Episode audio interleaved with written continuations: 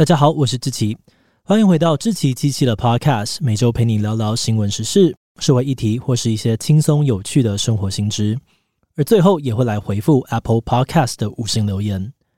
那今天的这一集我们要来聊聊的主题是固定炮友。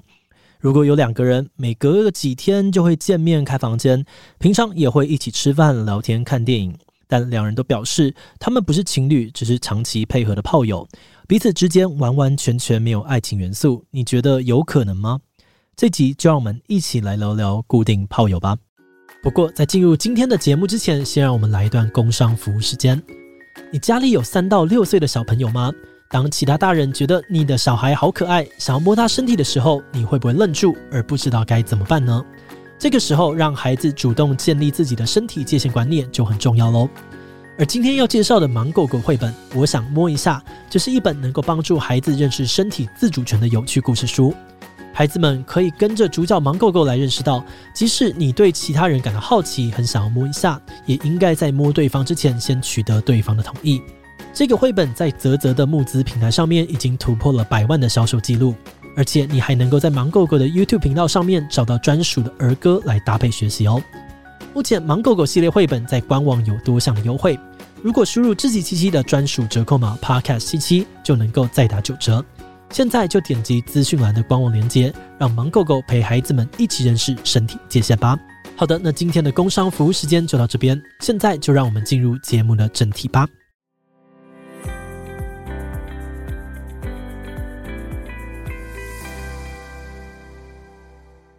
约炮一直以来都是蛮有争议的行为。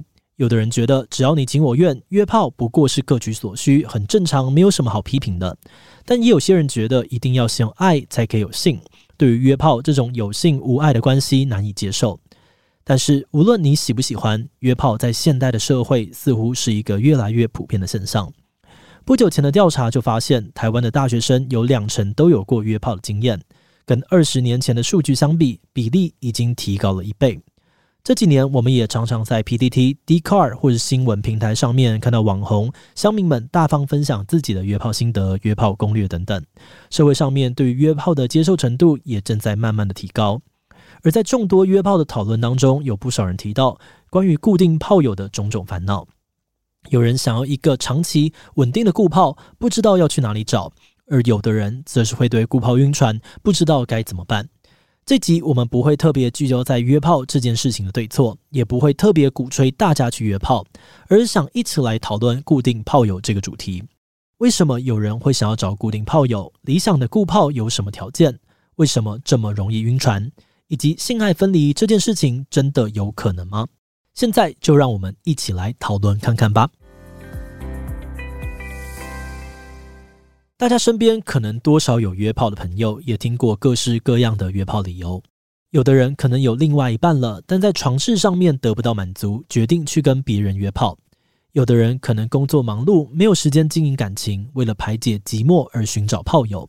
有的人可能刚经历情感的创伤，想要寻求生理上面的慰藉等等。那虽然约炮的原因百百种，不过大致上都有一些共同点。除了最直接的解决生理需求、追寻刺激感之外，对不少人来说，心理因素也是选择约炮的主要原因。这些人觉得约炮可以将性爱这件事情从爱情关系中独立出来，两个人在约炮的时候可以单纯的享受性爱所带来的快乐，而不用去烦恼爱情关系中附带的责任与承诺，免掉了很多的心理负担。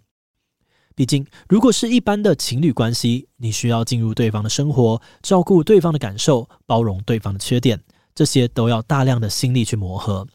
而且，即便呢，你为了感情付出这么多，也不能够保证两个人可以走到你想要的结局。所以呢，这种种正式情侣关系会经历到的各种过程，对很多人来说，可能都太过沉重了。他们可能不想，甚至是害怕进入这样的关系里面。这个时候，如果生理上还是有需求，或是想要排解寂寞的心情，约炮这种有性无爱的互动，就成为了最快速、最有效的解决方案。那大部分有约炮需求的人都会透过交友软体，或是在夜店、酒吧来寻找一夜情或是约炮的对象。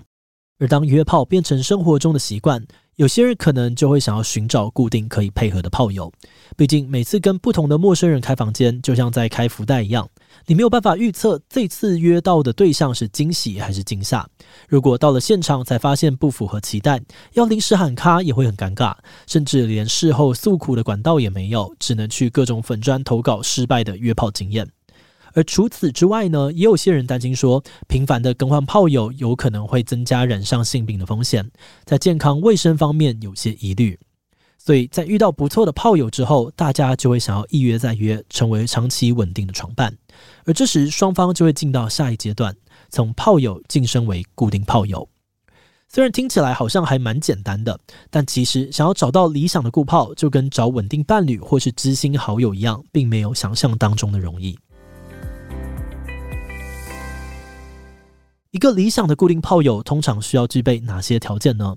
我们这边为大家整理了几点，大家可以参考看看。首先，最基本的当然就是双方都要对彼此的外在条件还有性生活的契合度感到满意。接着，双方平常能够见面的时间、地点、次数，理想上面也要能够互相配合。对于性生活频率的需求，当然也不能相差太多。而除此之外，因为固炮是长期配合的对象。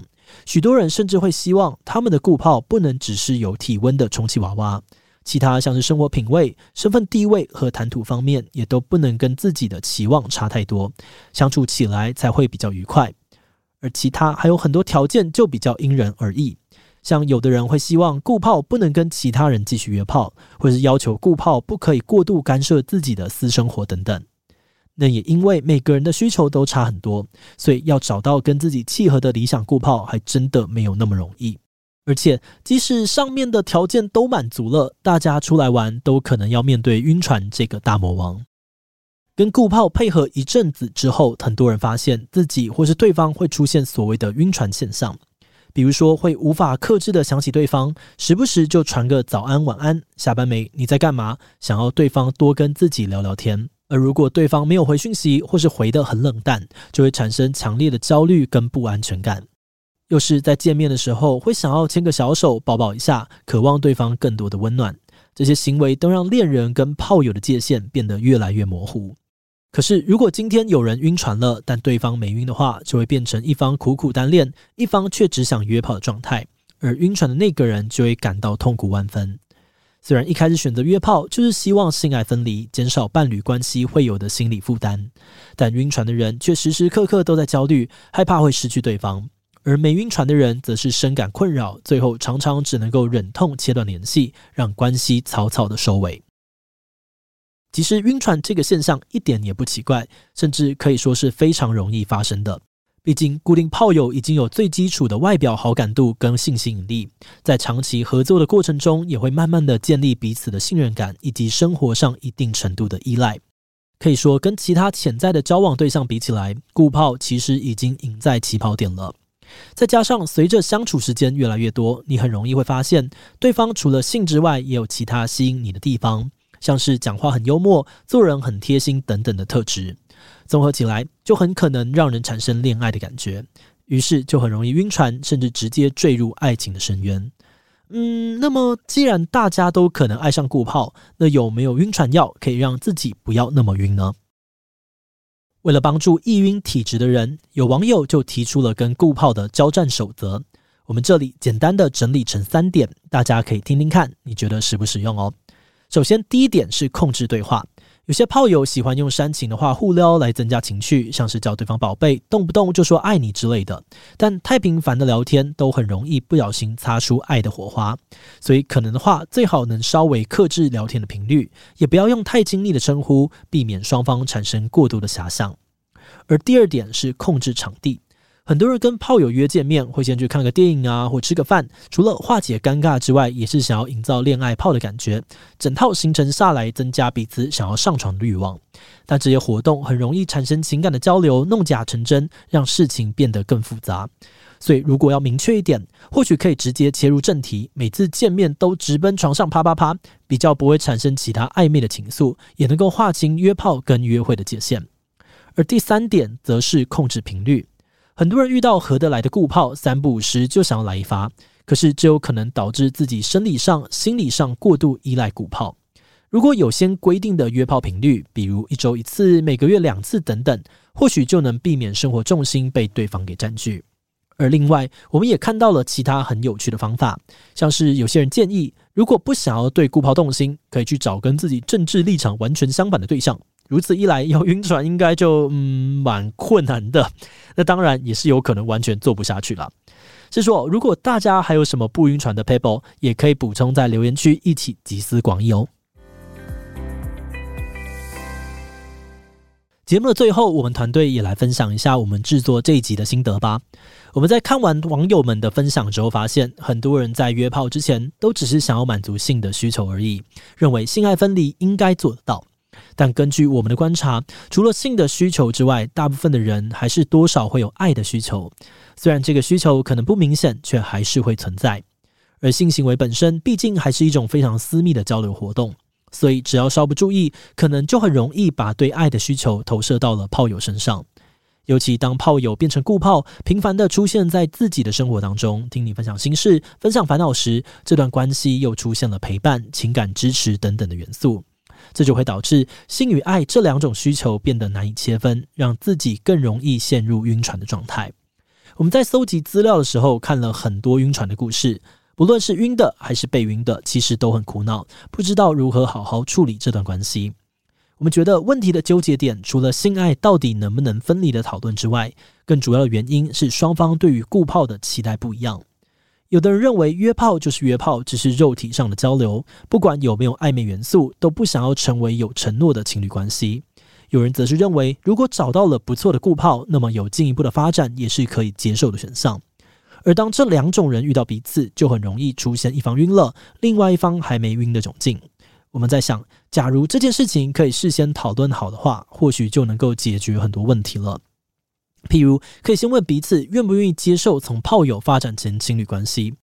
如果有人觉得不行，那么双方一开始就应该要明定原则，透过外在的行为把性与爱切得更干净，避免事情的节外生枝从糟糕变得难以理解。但如果双方都是相对接受的，不妨顺其自然地发展下去。毕竟也是有不少人是在晕船之后展开追求，最后成功的将炮友变成正宫。我们觉得，只要双方你情我愿、互动真诚，那么其实也可以敞开心胸，拿掉炮友的标签，专注在彼此的感受就好，让每一段关系长出自己的样貌。好的，今天关于固定炮友的介绍就到这边了。那接下来我们就要来开始进行留言分享的部分啦。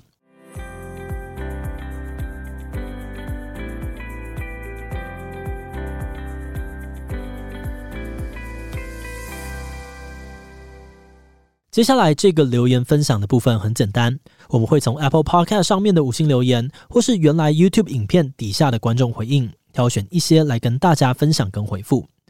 那第一则留言是来自于 KK 这位观众，他说：用马斯洛的理论来看，不难理解，第一层生理需求、性需求满足之后，就会往上追寻更高的层次。第二层次是安全需求，包含身体的安全。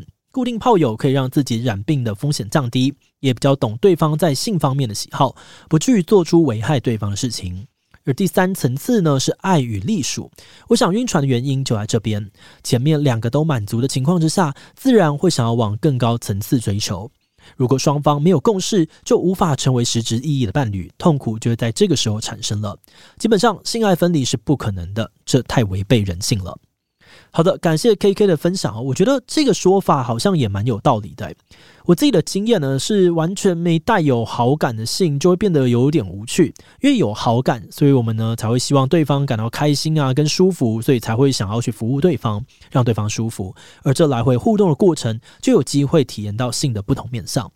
而有的时候，我觉得，如果我们能够发明出一个普世接受的名词，介于在性伴侣跟伴侣之间，代表着我们可以关心彼此，可以相处，也可以享受性关系，那或许就可以让认知更不容易失调，因为对于彼此的期待会更加容易对焦，那么也就不会有所谓晕船的问题了吧。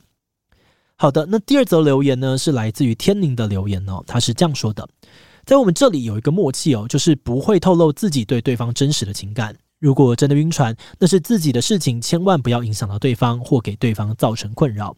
我觉得根本就不可能有真正的性爱分离，只是自己在行为上还有情感上更加的克制自己吗？我一定没有办法控制我喜欢他的念头，我想念他的念头，怀念他的念头。但我们唯一可以做到的就是不找他，不联系他，不要跟他说太多的话，努力的把自己的生活过得更好，努力的更加提升自己，想办法让自己的魅力变得更好，把让他对我晕船当做我的目标来生活，就会特别的好过。好，感谢这个天宁的分享，感觉也是经历过很多的挣扎，真的是辛苦了。那我觉得这个想法也是蛮有趣的，就算是很难避免晕船哦，但还是能够把晕船痛苦转化成一个提升自己的动力，那就给大家参考看看喽。好的，那最后一个呢是在 Apple Podcast 上面的留言，这应该是听完泡面那集的感想。他说。志奇竟然是辣番茄口味的支持者。香港之前抗疫时期盲抢粮食，被留在架上最多的就是一堆辣番茄口味。好，我觉得这个辣番茄真的是一个很神秘的口味，根本就是混乱邪恶，但很有趣啊。我是一个超级讨厌番茄，就是固体实体，只要有块状的我都不喜欢的人。不过我非常的爱喝番茄蔬菜汤。基本上有跟我去吃过美式或是西餐店的朋友，应该都知道，只要看到店家有，我就是会点来喝喝看，而且还会评比。而辣番茄口味呢，就有点像是番茄蔬菜汤里面丢一点点面，所以对我来说呢，就是一个让人安心的味道。不过要跟咖喱比的话呢，我还是比较喜欢吃咖喱口味的这个泡面。好的，那今天的节目呢就到这边哦。如果你喜欢我们的内容，可以按下追踪。如果是对于这一集，或是对我们的 Podcast 节目，或是我个人有任何的疑问跟回馈，也都非常的欢迎你在 Apple Podcast 上面留下五星留言哦。那今天的节目就到这边，我们就下集再见喽，拜拜。